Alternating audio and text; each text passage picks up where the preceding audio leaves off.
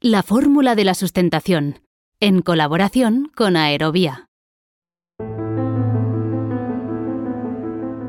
La muerte. Me pregunto en cuántos trabajos hay un contrato implícito con un coste tan grande como en nuestra profesión.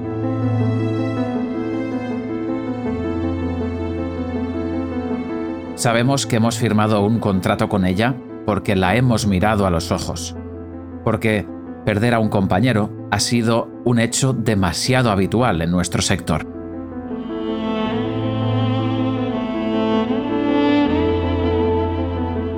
De todo eso hablaremos al final de la charla de hoy y escucharemos cómo ha marcado a nuestra protagonista.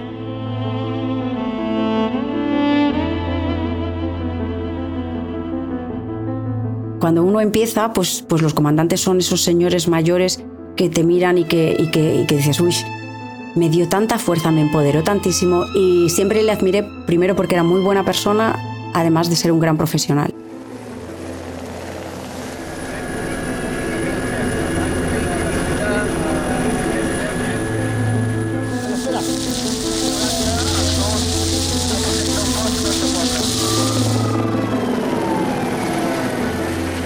Después de muchos años sin vernos, supe que estaba en el mismo incendio que estaba yo en, en Valencia. Permanecemos fuera hasta que nos den libres y misma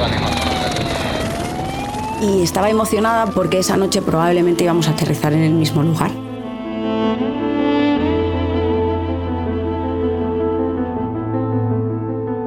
Cuando en una parada em, me llamaron y me comunicaron que su aeronave se había caído.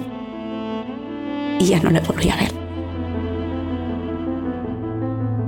Entonces, eh, luego salimos a volar, porque había que seguir volando, ¿sabes?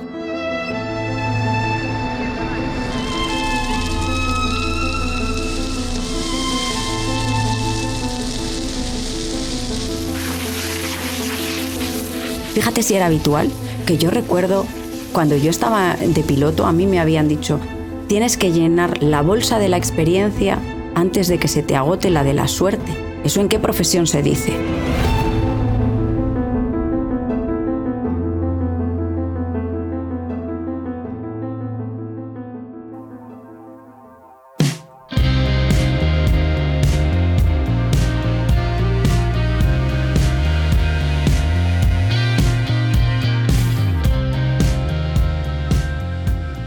Si hay una palabra que define a la invitada de hoy, esta es reinvención. Sin perder nunca de vista la aviación, Laura Monclús no ha parado de reinventarse. Me saqué la licencia después de haberme hecho ingeniera técnica aeronáutica, después de estar trabajando como ingeniera. Pasé de tener un sueldo de persona a con el sueldo que me daban ni siquiera me cubría. Pero yo era tan feliz, había soñado tanto con llegar a ese momento que no me importaba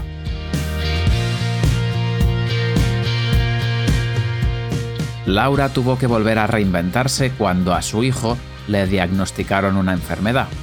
Ese día, sin saberlo, su carrera como piloto estaba terminando. Cuando le diagnosticaron epilepsia a Aldo, me busqué el trabajo y yo ese verano empecé a trabajar. El primer día de campaña me llamó mi madre y me dijo que Aldo estaba en el hospital. Y me pasé esa semana de guardia yendo a dormir al hospital a Tarragona y conduciendo para estar de lunes a, domingo a trabajar. Entonces ahí fue cuando me di cuenta de que, bueno, pues que esto no se podría mantener eternamente. En realidad es ahora cuando te puedo decir que colgué, porque en aquel momento jamás me planteé que colgaba el vuelo.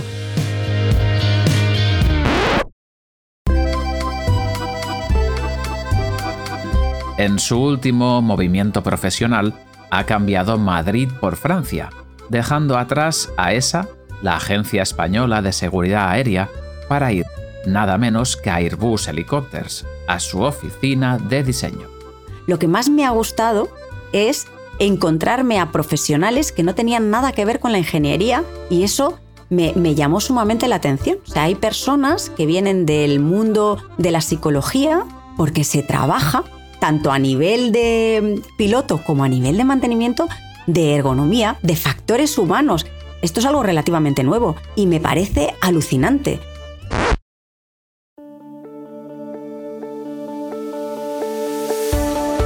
Hay muy pocas personas que conozcan el mundo de los helicópteros tanto y desde tantos ángulos como Laura.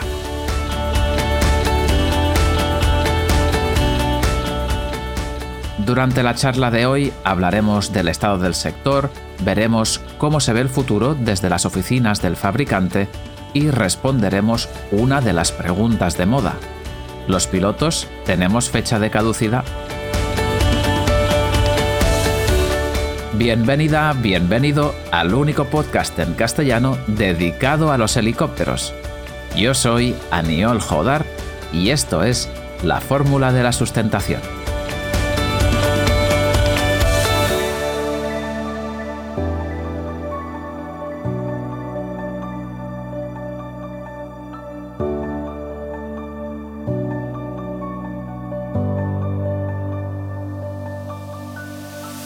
Laura, hace ya un tiempo que decidiste colgar el casco de vuelo, luego hablaremos más de estos motivos, pero quería empezar preguntándote cuánto tiempo hace que no vuelas y si lo echas de menos.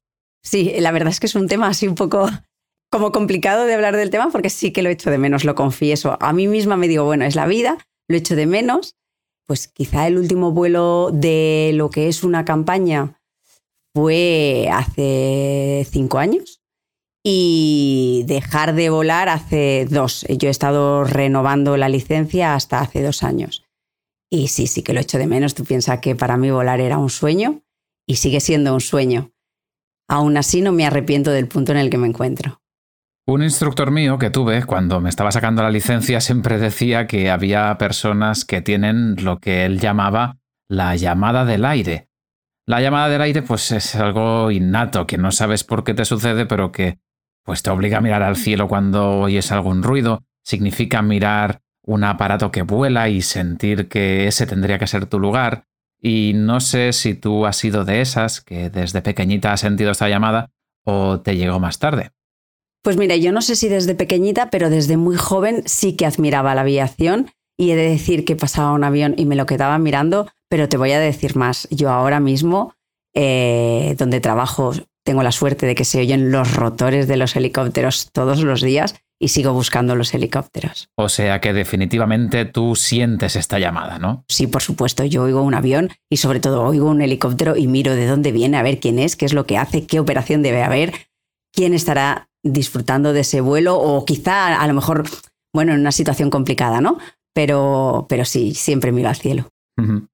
Vamos a tus inicios. Como muchos empezaste a volar en incendios, y bueno, es lógico, ¿no? Los inicios siempre son muy difíciles o difíciles para, para casi todo el mundo.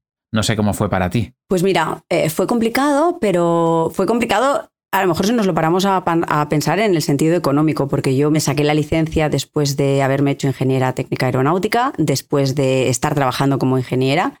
Entonces empecé en el sector del helicóptero, bueno, en una empresa donde te cogen en incendios, efectivamente como operadora de radio, que habrás oído hablar. Ahora ya no sé si hay operadores de radio, pero entonces lo sabía. Y, pasé de tener un sueldo de persona a, con el sueldo que me daban ni siquiera me cubría. Pero yo era tan feliz, era una ilusión tan grande, había soñado tanto con llegar a ese momento que no me importaba. Tampoco tenía una familia a cargo, me tenía que ocupar únicamente de mí misma. Entonces era cuestión de apretarse el cinturón, pero de disfrutar todos los días. Entonces fue duro en ese sentido en el que pero como yo estaba convencida, no, no, no me costó. Empezaste sobre todo en esta operación de incendios, que, que sigue siendo en España muy estacional, y tú, sin embargo, de alguna manera, gracias a tu, como decías, a tu formación como ingeniera, pudiste ir creciendo y progresando, compatibilizando los, los dos trabajos, ¿no? El, volar y luego eh, trabajos de ingeniería que hacías en, en, la empresa en la que estabas. ¿Cómo, ¿Cómo era eso? Primero estuve en incendios, después estuve en un sanitario y de hecho llegué a tener habilitación y estuve casi tres años volando en un sanitario durante todo el año. Pero es verdad que en aquella época parecía que te quedabas un poco como estancado. Estaba en un lugar en el que está súper a gusto, ¿no? Estuve trabajando en un EMS en Sevilla con una gente maravillosa, pero yo veía que tenía pocas posibilidades de evolucionar. Y se me cruzó en el camino alguien que me ofreció volar en incendios, además en una empresa joven, casi todo eran, eh, eran pilotos polacos y, estaban entrando pilotos jóvenes españoles a los que se les estaba dando la oportunidad. de los copies de antes, ¿no? Que teníamos habilitación, pero que aquello no era ni un multipilot, ni eran muy, no estaba muy bien definido, pero es verdad que la gente crecía y llegaba a comandante. Y luego además, pues me dieron la oportunidad de en invierno, porque claro, yo necesitaba trabajar todo el año, de en invierno seguir desarrollando mi labor como ingeniera. Como yo ya tenía unos años y ya empezaba a saber que nunca sabes lo que te va a deparar la vida, que pueden pasar muchas cosas, pues dije, ¿por qué no? Es una buena oportunidad de hacer las dos cosas y una complementa a la otra. Yo creo que las dos visiones, siempre ha habido esa, mm, bueno, pues ese pique, ¿no? ¿no? Por decirlo de alguna manera, entre los pilotos y los ingenieros y los ingenieros y los pilotos, pero sin embargo yo pienso que es un complemento muy bueno porque permite desde la visión de piloto entender qué es lo que le pasa al ingeniero, qué es lo que necesita para mantener la aeronave y desde la visión del ingeniero intentar entender qué es lo que les ocurre a los pilotos de tal manera que se les pueda o que se les intente facilitar la vida, que todos nos hemos quejado mucho pues de si la documentación, la no documentación, cuánto se repiten los datos, etcétera, etcétera. Entonces, para mí era una oportunidad de complementar ambas cosas y de seguir creciendo a nivel de conocimiento en el ámbito del sector aeronáutico y en particular del helicóptero. Como hemos visto, pues tu carrera se desarrolla en los incendios y eh, no quiero hablar de, otras operaciones ni compararlas, pero desde luego esta es una eh, operación pues muy exigente, tanto para el piloto como la máquina, ¿no? En situaciones de muy baja visibilidad, con muy altas temperaturas, voláis cuando hay un trabajo, voláis muchas, muchas horas. Sin embargo, me da la sensación que muchas veces es una operación que no goza del prestigio que tienen otras. ¿Esto por qué crees que es? Bueno, no goza del prestigio porque es una operación temporal. Y entonces, ¿qué es lo que pasa? Pues que la mayor parte de los pilotos que se dedican a incendios, en cuanto pueden, salen de los incendios. ¿Por qué? Pues básicamente porque no tienes trabajo todo el año o para tener trabajo todo el año te tienes que desplazar a, otro continente, ¿no? Cuando aquí es invierno, irte, irte a Sudamérica en general a volar en incendios allí porque es la época estival. Entonces, al final, eso complica muchísimo lo que es la vida y quedan pues la gente que o bien es apasionada de los incendios, yo me defino como apasionada de los incendios, o bien eh, personas que, que, bueno, pues que quizá por su formación o pues han decidido quedarse en esto. ¿Qué crees que tendría que pasar para revertir esta situación? Para que el trabajo que has hecho y que ahora hacen otros compañeros sea valorado, porque, vamos, desde luego, la sociedad lo valora y mucho. Bueno, yo creo que en primer lugar, eh, entre todas las empresas, y no solo las empresas, también los, eh, las organizaciones que las contratan, ¿no? todas las administraciones, para empezar, deberían de, de, pensar qué es lo que pueden ofrecer a los profesionales del sector para, para que se queden, para que continúen eh, para que, le den continuidad a esta operación, para que la experiencia no se vaya hacia otros lugares, ¿no? Porque al final, eh, si no, empieza gente nueva, hay que empezar a formarles, todo eso lleva un tiempo, la experiencia requiere pues muchos años, además en incendios, pues afortunadamente hasta ahora pues bueno, salvo años en concreto, pues tampoco se volaba en todo momento, ¿no? Y entonces requiere más tiempo. Entonces lo que hay que hacer es facilitar en el sentido de decir, bueno, pues vamos a intentar que estas personas puedan conciliar, que puedan tener una, eh, unos periodos de, vuelo más largos. Lo que es la formación, es fundamental la formación en, en, nuestra profesión en general, pero luego para los incendios en particular, porque como bien has dicho, todos los pilotos que hemos volado en incendios nos hemos encontrado en situaciones completamente inesperadas. Todos nuestros vuelos son así, todo hay que decirlo, pero es verdad que aquí vuelas en montaña, aquí vuelas con unas condiciones meteorológicas complicadas, porque normalmente los incendios, cuando suceden, pues a lo mejor hay unas temperaturas muy elevadas, con lo cual las, las performances de la aeronave pues están en peores resultados, ¿no? Eh, lo que es el viento, muchas veces con unas visibilidades complicadas, pues precisamente debido al humo, con mucho tráfico alrededor, dependiendo de dónde esté el incendio, pues incluso eh, mucha presión por parte de los responsables del incendio, porque quizás hay viviendas, personas, animales eh, que corren un peligro, con lo cual políticamente hablando hay otras personas que se sienten eh, van a estar señaladas y que van a tener que dar explicaciones, con lo cual se nos exige más. Entonces, a todos esos niveles hay que preparar mucho al piloto en general de helicóptero y en particular al de incendios que tiene que hacer frente a todas esas circunstancias. Es aquí, en incendios, donde eres promocionada y asumes ya el puesto de comandante, y ahí después te encuentras con un punto de inflexión en tu carrera, que es la decisión de ser madre. ¿Cómo es esa dualidad entre los anhelos personales y la progresión profesional? Y me pregunto también, pues si has sentido que tenías que hacer frente a alguna renuncia extra respecto a tus compañeros varones. Pues mira, te voy a contar que yo en general en mi vida, ¿eh? no solamente en, la parte de piloto, eh, profesionalmente hablando, mi carrera profesional siempre la he antepuesto. Yo siempre he tenido el deseo de ser madre, lo que pasa que es verdad que, bueno, pues uno va dejando que pase el tiempo.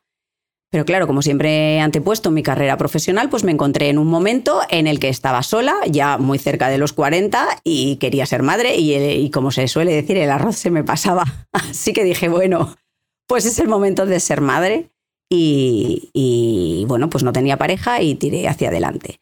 En aquel momento pensé, bueno, lo voy a poder llevar hacia adelante seguro porque lo he podido hacer hasta ahora, veré cómo me las apaño, tampoco puedes tenerlo todo controlado, a medida que van surgiendo los problemas, pues se van poniendo soluciones.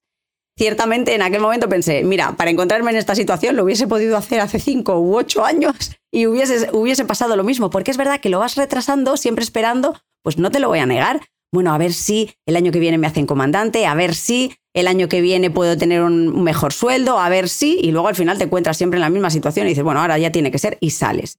Y yo, bueno, pues de hecho los dos primeros años de, con mi hijo estuve, estuve volando y estuve volando de comandante. Esos primeros años de comandante que se pasan bueno, pues complicados, ¿no? Porque todavía no tienes la soltura pues, pues que se espera, aunque me encantó, lo disfruté muchísimo y, aprendí muchísimo, por supuesto.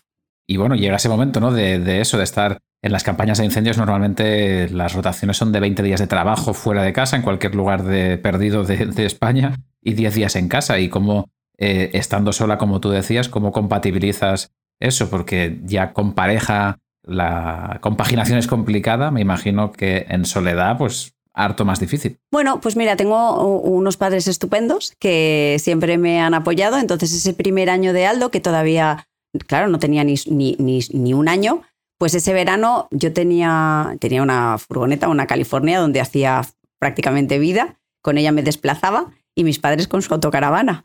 Entonces ese primer año fue muy divertido porque estuve dos, años, dos meses en Aragón, ellos vinieron y hacían los mismos turnos que yo, 20 días de trabajo, 10 días a su casa. Y al año siguiente, que el niño ya estaba un poquito más mayorcito, pues contraté a una chica y se venía conmigo, hacía los mismos turnos que yo, 20 días de trabajo, vivíamos, eh, ahí ya no estábamos en, la autocaravana, claro.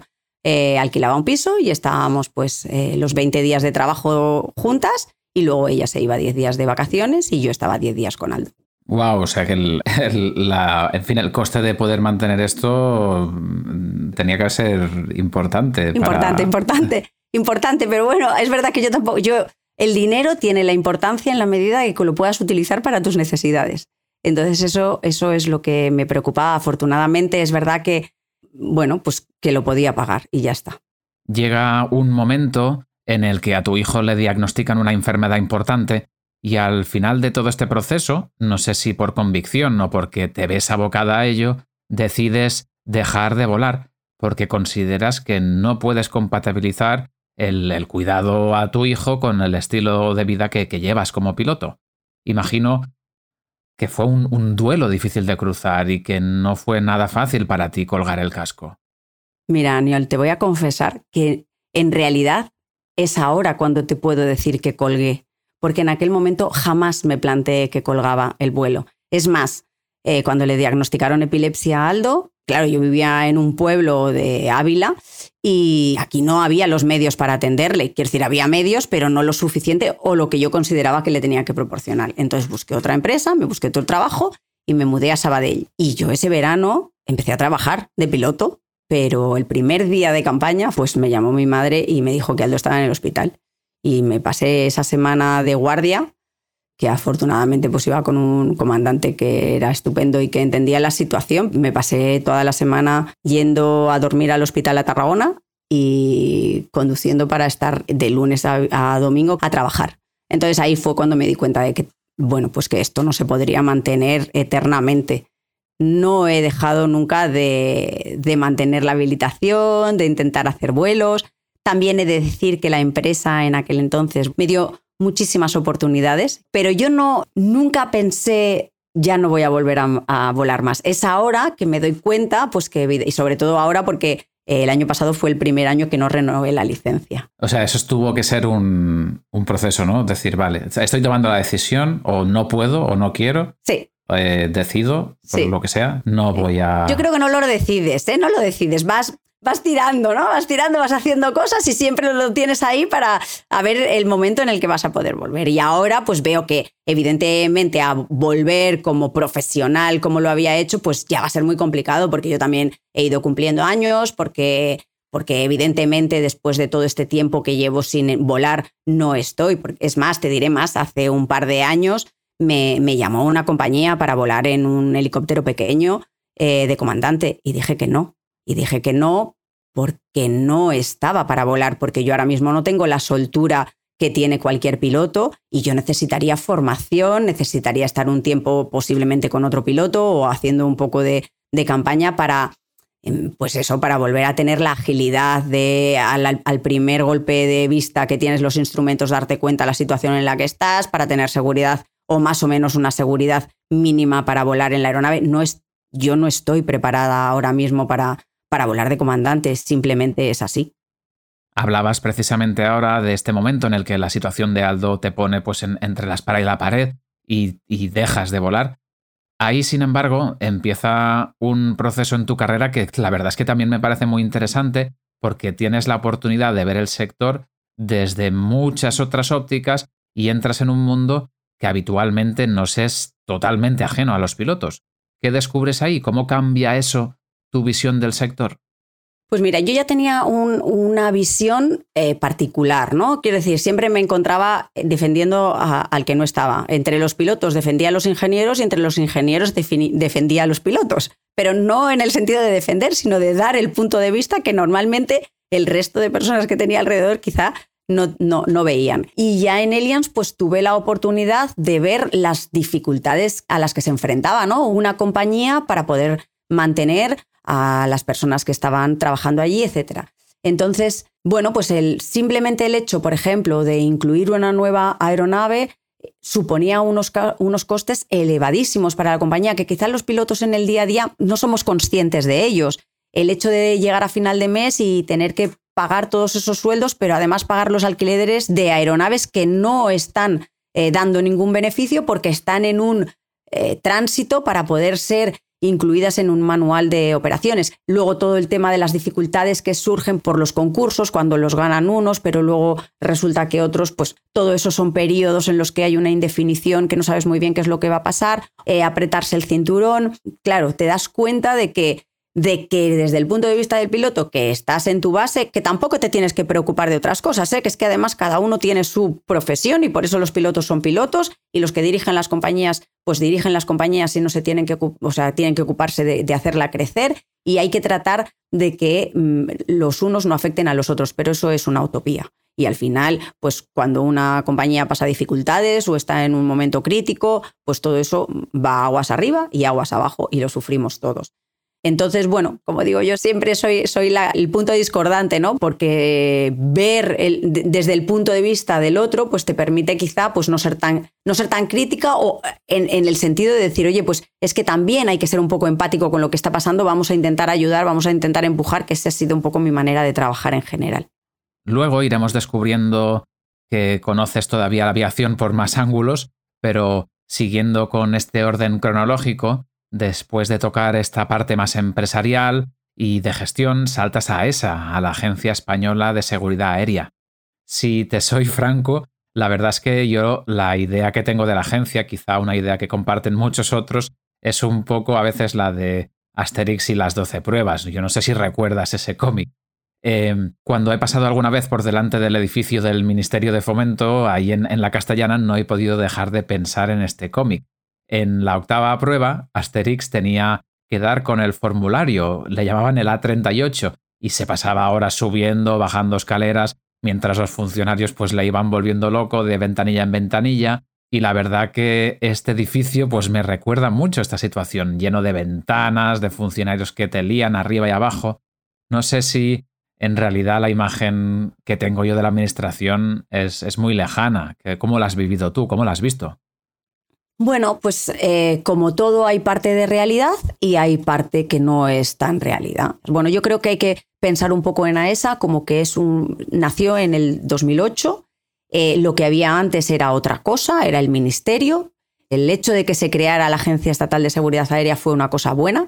Todo eso también necesita un tiempo, necesita arrancar. Evidentemente había unas inercias de otra época y eso yo creo que nadie lo puede negar, ni siquiera dentro de AESA, con lo cual pues sus, con, los, con grandes profesionales que también había, pero bueno, pues con otras personas que quizá también pues eh, estaban acostumbrados a otras cosas. Y yo también lo he sufrido como lo hemos sufrido todos.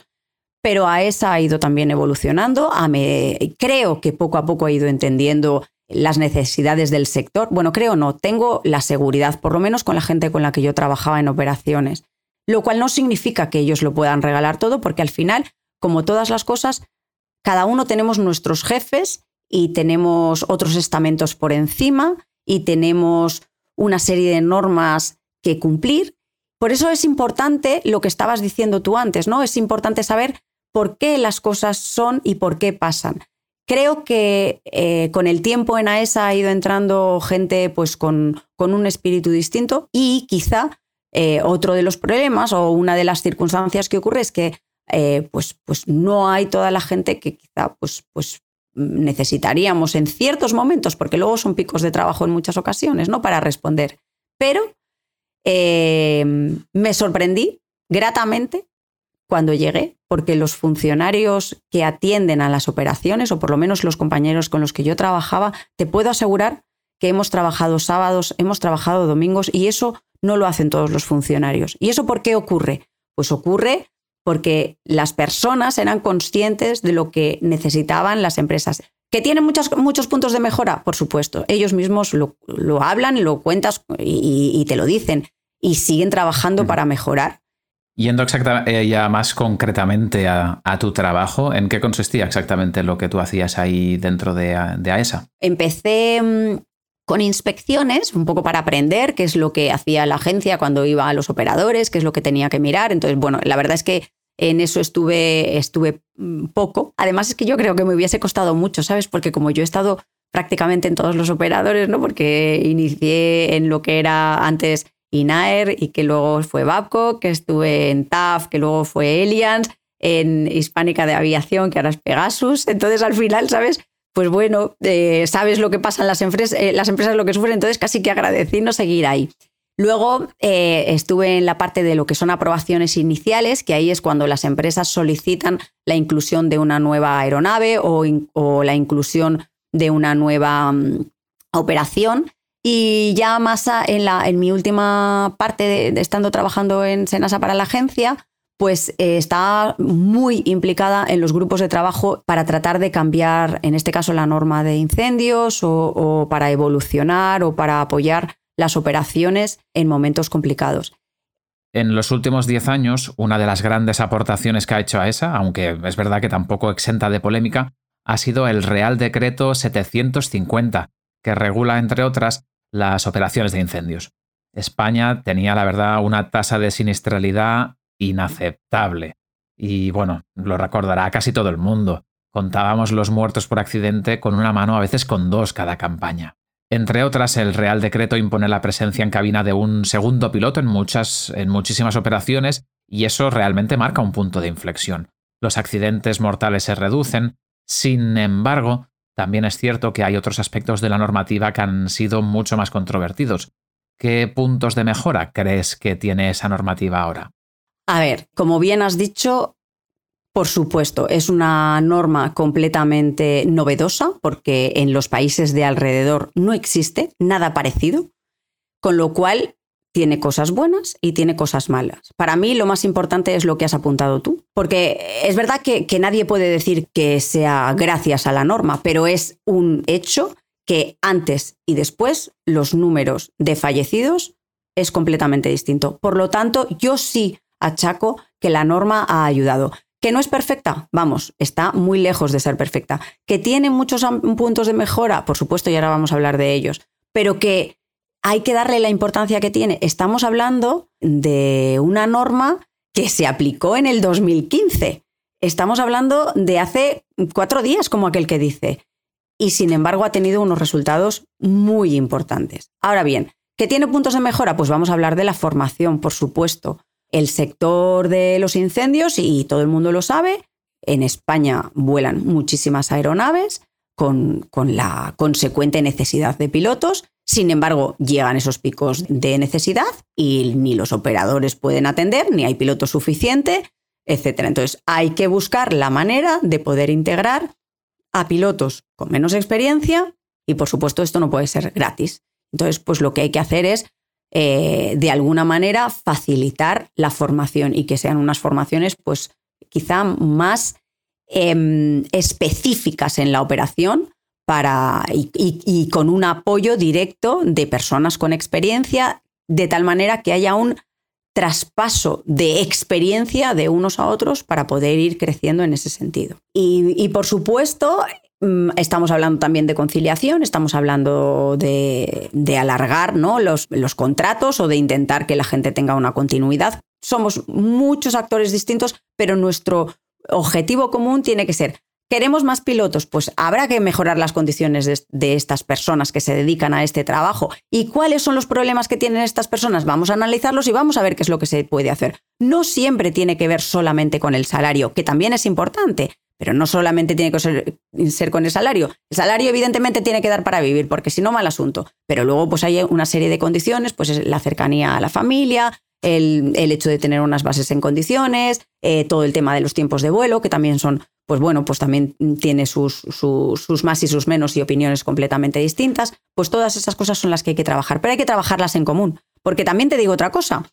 La agencia podría, en este caso, como lo que es la operación de, incendios no está regulada por EASA, podrían coger, y es, esto te lo digo yo, que o sea, en mi, en mi nombre, ¿eh? no en nombre de la agencia, evidentemente, pero vamos, ellos en última instancia podrían coger y escribir un real decreto y lanzarlo.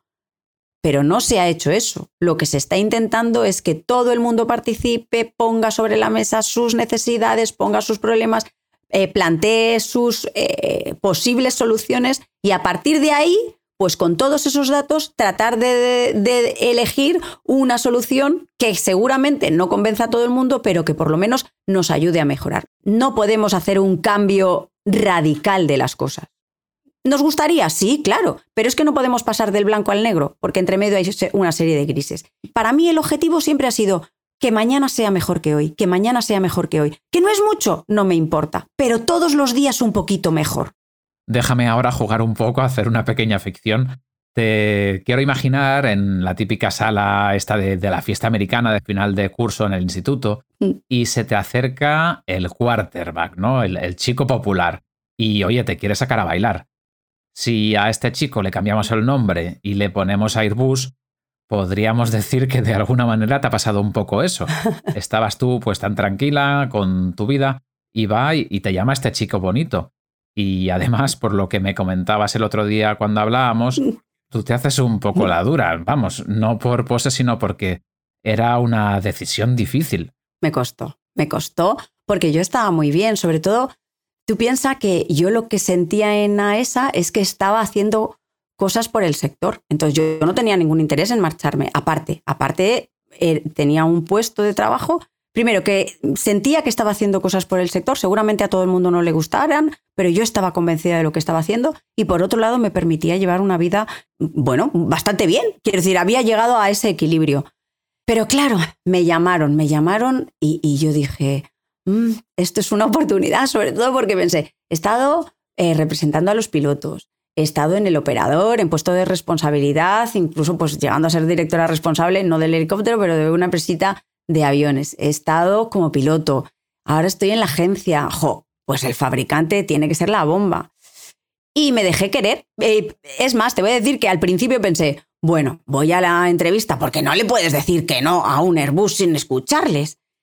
Y bueno, poco a poco me fueron enganchando, me fueron ofreciendo, bueno, diferentes cosas y llegó a un punto en el que me ofrecieron formar parte del equipo, gran equipo, equipazo, quiero decir, aquí hay más de 200 ingenieros en el equipo donde yo estoy trabajando para diseñar aeronaves y, o sea, helicópteros en este caso, y dije, ostras, esto sí que es una pasada, estar en el fabricante, ver cómo se piensa, porque claro, tú siendo piloto pensabas, bueno, pero ¿y esto? ¿Y esto por qué lo han hecho así? Pero esta luz, pero... mm, y, y- y- y- y- en fin, pues tener la oportunidad de ver cómo se hacen las cosas, el por qué, eh, cómo se piensan, la interacción entre unos y otros, dije, bueno, pues mira, eh, a volver, digo yo que siempre estoy a tiempo. Así que vamos a intentarlo. Y ahora, ¿cómo es tu día a día? ¿A qué te dedicas? Pues mira, mi día a día te voy a decir que es complicado. Llevo seis meses en Francia, estoy viviendo en Aix, que está cerca de Marignane, donde está Airbus Helicopters en, en Francia, con un equipo internacional multidisciplinar, con gente completamente distinta, de experiencias muy diferentes, con campos muy distintos. Y aunque me está costando, porque, a ver, mi experiencia de ingeniería es la que es, es eh, un poquito de camo, ni siquiera de una manera muy profunda. Sobre todo yo lo que había hecho era de enlace entre los pilotos y los ingenieros, ¿no? Entonces la parte de la ingeniería, pues yo la tenía un poco como, la tengo, vaya, de hecho muy oxidada. Pero es cierto que me doy cuenta que todo ese conocimiento lo puedes ir aplicando a niveles un poco a alto nivel, ¿no? Del concepto de la aeronave. Y, y mi puesto de trabajo, de hecho, es arquitecto de mantenimiento. El arquitecto es un poco el que define el concepto de qué es lo que se va a utilizar de la aeronave y de cómo es la gestión un poco de esos datos entre la aeronave y el suelo. Con lo cual estamos hablando de páginas como, pues, pues, eh, pues o sea, de, datos, pues como qué es lo que te tiene, qué datos te tiene que dar la aeronave para que el mantenimiento permita una mayor eh, disponibilidad de la aeronave cuando es necesaria, ¿no? Entonces es súper interesante. Pero te voy a decir una cosa, lo que más me ha gustado es encontrarme a profesionales que no tenían nada que ver con la ingeniería y eso me, me, llamó sumamente la atención. O sea, hay personas que vienen del mundo de la psicología y de. porque se trabaja tanto a nivel de piloto como a nivel de mantenimiento de ergonomía, de factores humanos. Entonces, esto es, un, esto es algo relativamente nuevo y me parece alucinante. También hay que tener en cuenta lo que te decía, ¿eh? esto de que dos pilotos, tres opiniones. Hay que intentar, de alguna manera, eh, converger. Pero hay cosas que es verdad que, que, que, quizá hasta ahora no se pensaban de esta manera. Tú piensas que es que en el diseño de la aeronave se hace una estimación de, de dónde va a estar colocado el ojo del piloto, ¿no? Y teniendo la variación percentil de los pilotos que van a poder volar ese, esa aeronave. Yo siempre les digo que yo me saldría de esos percentiles, porque uh -huh. yo soy muy pequeñita. Entonces digo, hay que empezar a ampliar esos percentiles, ¿eh? Pero, pero sí, sí, me parece, me parece una pasada, porque son, son campos que quizá, o por lo menos yo, no tenía este conocimiento, sí que pensaba que pudiera haber algo, pero no de una manera tan profesional, y me encanta. Oye, ahora que no nos escucha nadie, en el sector tenemos por delante muchísimos, muchísimos retos. Estamos cruzando la revolución de la inteligencia artificial, seguimos a la espera de ver si los drones nos quitarán el puesto o no, y claro, es obligado preguntarte cómo se ve esto desde las oficinas del fabricante, cómo serán los helicópteros que vienen y quizá, vamos, desde tu posición eh, privilegiada, delante de tus pantallas tengas ya una revolución que todavía nosotros ni conocemos. Pues mira, Aniol, de ese tema yo te puedo hablar poco. Quiero decir, a nivel eh, fabricante. Es evidente, y eso lo sabemos todos, que las aeronaves, y en eso yo también estoy trabajando, por supuesto, las aviónicas de todas las aeronaves, las evoluciones de las aeronaves eh, van a venir por la parte de aviónica. Lo vemos en los drones, lo vemos en las VTOL, lo, vamos lo vemos, todo esto viene también de los aviones, pero bueno, lo vemos en, en todos los futuribles. Quiero decir que lo que te estoy diciendo no hace falta estar trabajando en Airbus, ni hace falta estar mm, simplemente mm, observar. Y es evidente que vamos a descargas de trabajo o a tratar de descargar el trabajo del piloto. Ahora, todo eso evidentemente también tiene un motivo económico, o por lo menos eso es lo que yo pienso. Fíjate que las normas, y ahora te hablo más de aviones que de helicópteros, ¿hacia dónde van? Aunque todavía no se estén implementando. La norma, o se ha oído que, que bueno, pues que se, quieren, eh, que se quiere tener aviones en los que en lugar de ir dos pilotos, de avión, vaya un solo piloto. Es verdad que hoy por hoy mmm, nadie se lo imagina. Y a la larga que no haya pilotos. Y eso hoy por hoy es inimaginable. Yo ni siquiera sé si nosotros lo vamos a vivir, pero que vamos hacia eso está claro.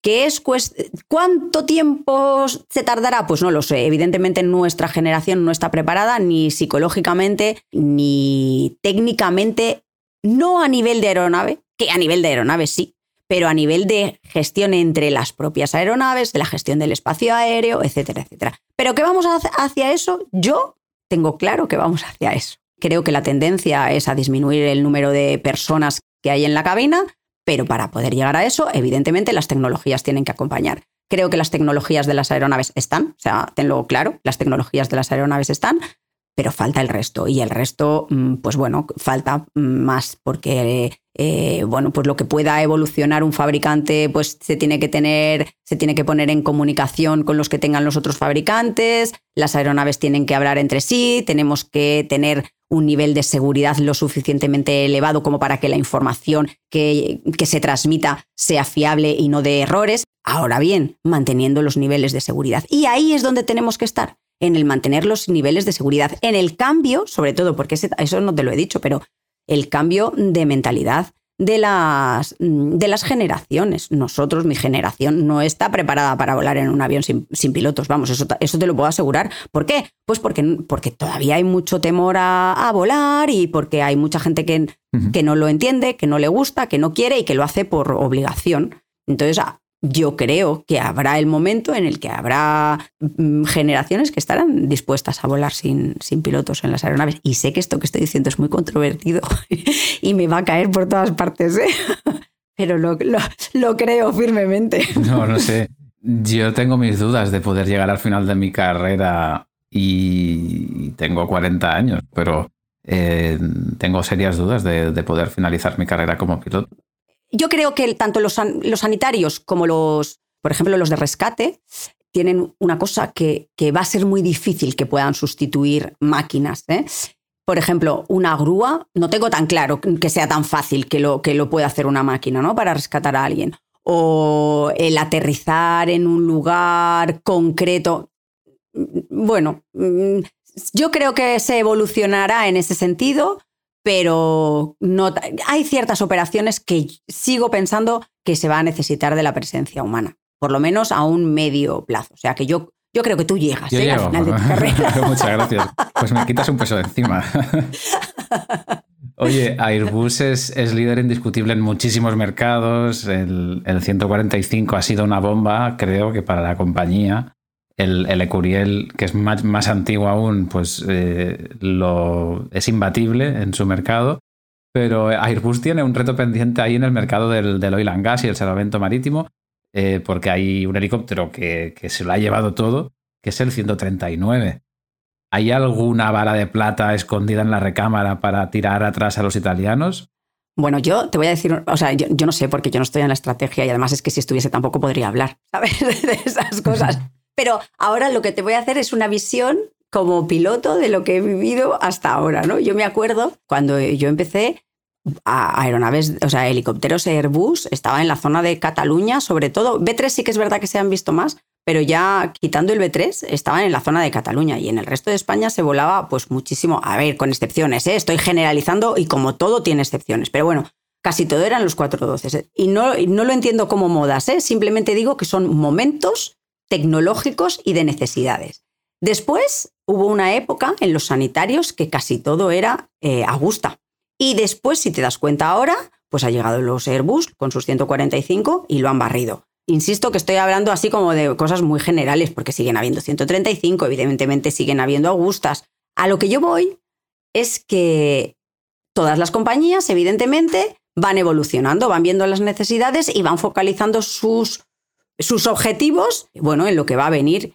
Y de hecho, pues, a ver, es lo mismo que ahora. Fíjate, que ha dicho que se va a retirar de lo que es la parte civil y se va a dedicar solo a la parte militar. Lo que te quiero decir es que todo esto son olas, son necesidades, son estrategias de las compañías y al final, en función de, de los intereses o de dónde hayan marcado su objetivo, hacia eso mandan sus recursos y terminan copando el mercado. Esto es así. Unas veces son unas, otras veces son otras pero cada vez van quedando menos, si te, vas dando cuenta, porque porque al final pues son, son mercados pues muy que o sea el desarrollo de una aeronave es a muchos años vista. A mí por ejemplo ese eh, el trabajar no a esa me, me, me, parece apasionante no el hecho de decir bueno pues hay que trabajar pensando en que dentro de tres o de cuatro o de cinco años vamos a sacar una aeronave con estas características las necesidades que va a haber en, en ese futuro y cómo vas a ir entrando en ese mercado, cómo vas de alguna manera financiando,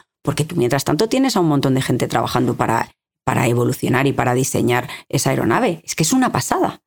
Entonces, eh, bueno, pues claro, en Airbus seguro que tienen ahí cosas que, nos sorprenderán en el futuro. Pero no me la vas a contar, por lo que veo. ¿eh? Es que yo tampoco tengo mucha información ¿eh? y si la tuviera tampoco la podría, te la podría contar, también te lo digo. Solo te digo Me tendrías que, matar. que por supuesto que hay cosas. Bueno, claro, no, como solo estamos tú y yo, no haría falta.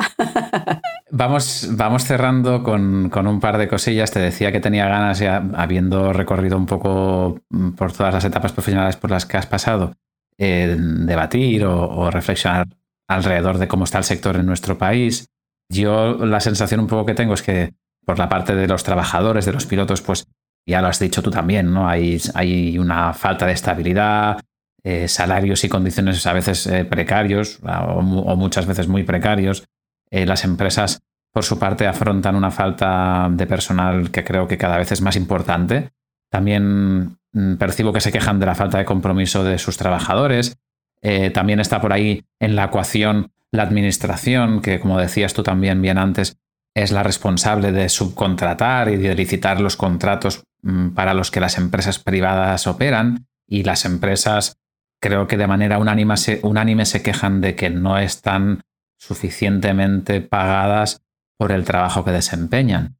Y, en todo ese contexto, pues eso, ¿no? Eh, vemos un sector que mm, inestable, con empresas que se acercan siempre a los números rojos, y me pregunto eh, cómo revertimos eso para, para que, para que los que estamos dentro estemos mejor y para que todo el mundo pueda recibir algo mejor a cambio. Los ciudadanos con un mejor servicio, los trabajadores eh, más cuidados y las empresas, pues lógicamente también con unos números más apañados. A ver, aquí no se puede hacer magia y cambiar las cosas. Entonces esto tiene que ser un esfuerzo por parte de todos.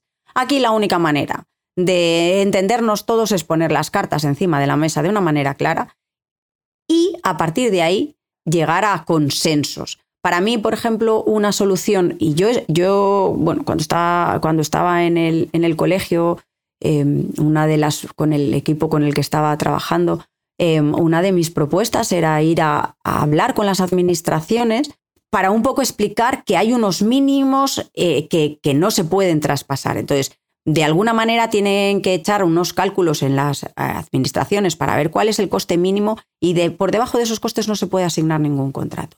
Es más, yo tampoco conozco qué es lo que sucede en la parte de atrás, ¿no? De, de estas organizaciones, pero yo siempre decía, jolín, pues si tienen un presupuesto asignado para un contrato, pues que de ahí no se bajen. Ahora, ¿a quién ¿cómo puede ser el método de escoger a la empresa? Pues el que más cosas me dé. ¿Y el que más cosas me dé qué es? Pues que dé más formación tanto a sus pilotos como a nuestros trabajadores para que cuando se suban a la aeronave pues eh, haya una cooperación en la cabina mayor el que me proporcione pues más estabilidad de pilotos, porque al final lo que eso repercute es en una mejor, eh, un mejor servicio, porque quieras que no, como todas las cosas en la vida, pues te conoces con el equipo, ya sabes que, cuáles son sus necesidades y trabajas de una manera pues mucho mejor, se crea, uno, se crea más confianza y por otro lado, sobre todo, mucha comunicación. Obviamente que tiene que haber competencia entre las empresas, pero la competencia tiene que ser para mejorar, no para que las propias empresas sufran cuando están ganando concursos a unos costes ínfimos. Y bueno, pues efectivamente hay que intentar de alguna manera conseguir hacer que la profesión sea atractiva, porque si no, no va a haber más pilotos. Y si no hay más pilotos, los servicios se van a empeorar y eso también las administraciones lo tienen que entender. Y, si se empeoran los servicios, pues al final lo que somos es una, ciudad, una sociedad peor, porque, porque al final el servicio que se da en helicóptero no es, es un servicio esencial. Estamos hablando de incendios, estamos hablando de rescate, estamos hablando de los sanitarios. Quiere decir, ¿pero eso cómo se consigue? Pues a base de que, pues de que todo sea un poquito más estable, de que todos pongamos encima de la mesa cuáles son nuestras necesidades, entender que no todas se pueden cumplir, dar una serie de prioridades, cada uno las suyas, y a partir de ahí tratar de converger y ceder. Porque aquí, si todos nos ponemos en que a mí o me lo das todo o me, o me quedo donde estoy, no vamos a avanzar. Sabes que a casi todos o a todos los que pasáis por aquí me gusta haceros una pregunta y es eh, preguntarte por un momento difícil que hayas pasado volando en tu, en tu carrera. Y bueno, creo que el, que el tuyo, el que me compartías el otro día, es especialmente impactante. Sí, bueno, yo siempre lo tendré presente y quizá por eso también eh, te, decía que mi mayor satisfacción en la, agencia era trabajar para los pilotos. Para mí, mm, el momento más duro de mi carrera profesional como piloto fue en un incendio en Valencia. Eh, yo había, como te he dicho, había estado trabajando en Andalucía y, había compartido espacio y tiempo con un comandante. ¿Sabes de esos? Cuando uno empieza, pues, pues los comandantes son esos señores mayores que te miran y que, y que, dices, uy, no sé si lo estoy haciendo. Me dio tanta esperanza, me dijo que yo sería una buena comandante, que podría hacerlo. Me dio tanta fuerza, me empoderó tantísimo en un momento tan complicado para mí. Y siempre le admiré, primero porque era muy buena persona, además de ser un gran profesional.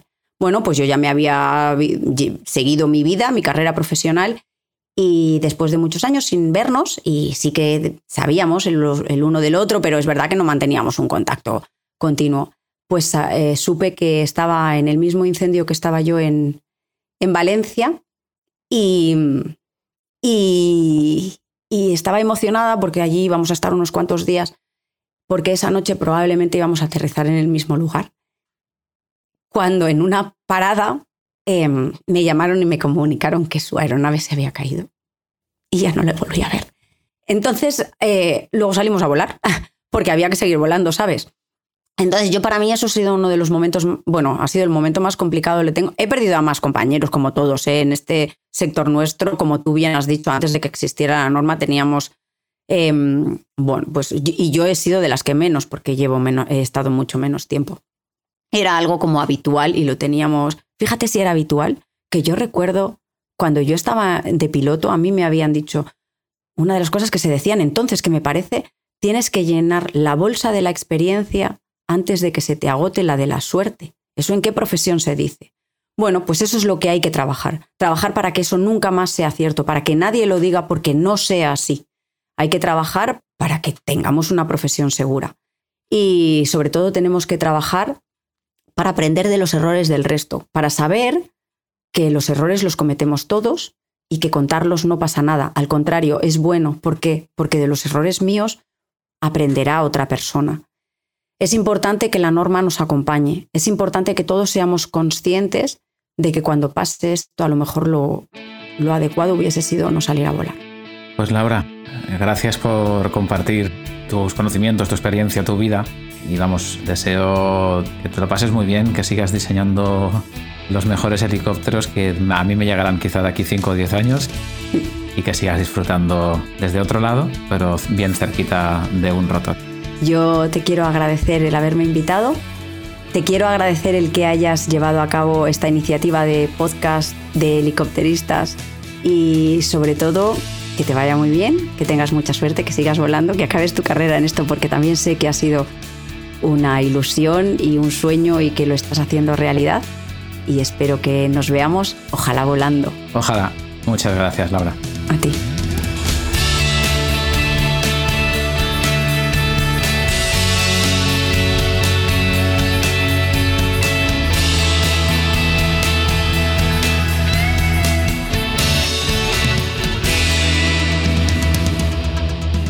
La fórmula de la sustentación